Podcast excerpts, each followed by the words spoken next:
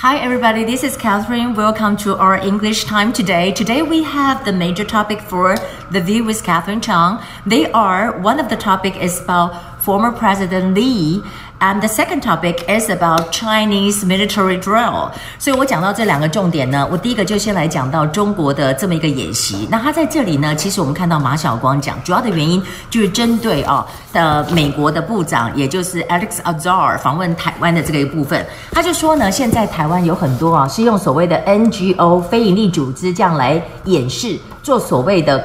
国际的发展，那这里讲的这个 guys，guys 就是什么意思呢？guys 就是呃讲到的伪装的意思哈，或者是相关的部分。然后这里我们讲说，他讲说是恶意的攻击哈，maliciously，maliciously attack。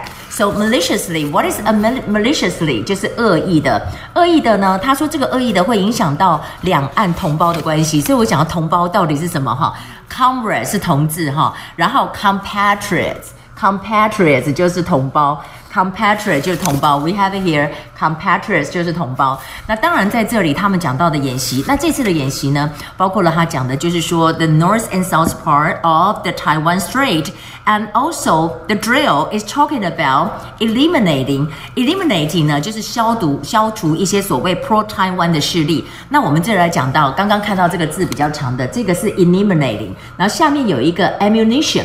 Ammunition 是什么？Ammunition 就是弹药，Ammunition 就是弹药的部分。那当然在这里呢，他们也有讲到一些，我觉得好夸张。他说呢，台湾是神圣的中国领土不可分割的一部分。哈，你可以看到这里就讲到这个是讲 sacred。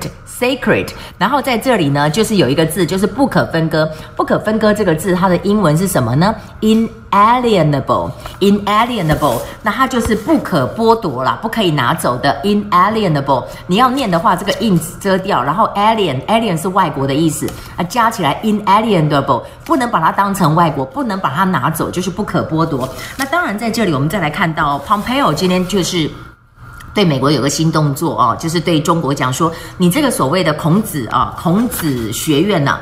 啊孔子学院在台湾，他怎么讲呢？孔子学院我们讲 Confucius Institute，他们主要在美国有很多的 Confucius Institute，就是说我要确知我们的美国人去 study 你这个 Confucius Institute 的时候，我不会受到任何的 manipulation，manipulation 就是操控哈，of what of the Communist Party or its proxies。那 proxies 是什么呢？代理人，就是说你可能不是共产党，但是你是代理人呢，proxies 哈，这个加那个加 i e s proxies 那。那当然呢，Trump 也觉得就是说我当时在香港花了非常多的钱，我花这些钱呢，because I paid money I want Hong Kong to be free, and you know I paid those money and actually to improve the relationship. It said that amounted to 就说达到这些量是达到多少呢？达到 a great amount of money。那他说这是要做成一个 incentives。incentives 是什么意思？incentives 就是诱因的意思。我要达到一个 incentive 啊，那 amounted to 就是变成的在这里，对不对？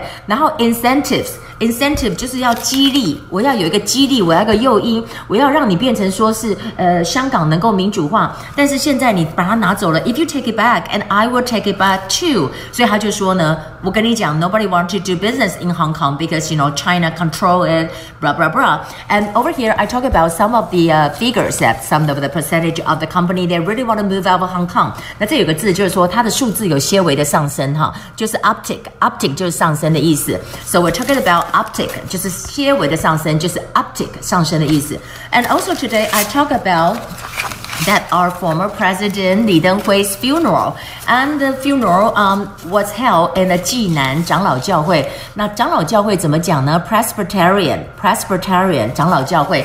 And also 他希望能够把他的这个呃骨灰，骨灰你要讲的话，可以讲说什么 bone ashes，可听起来我觉得不太好，所以有一个字叫做 cinerary，cinerary 哈，cinerary 也是骨灰的这么一个说法。Okay, we have some time. Um, we can look in the book, and I know that a lot of people want to listen to my podcast. 我 podcast 里面有一个十分钟，每个礼拜天十分钟，也是针对我们的 The Viewers Catherine Chang 比较长的这个版本，据说好像收听率还不错。那今天我们来看到这本书，You can turn to page one fifty six. Oh no, I wanted to say 157. They're talking about the, the price of the house or the room. Uh, I make a reservation, but I'll be a little bit late.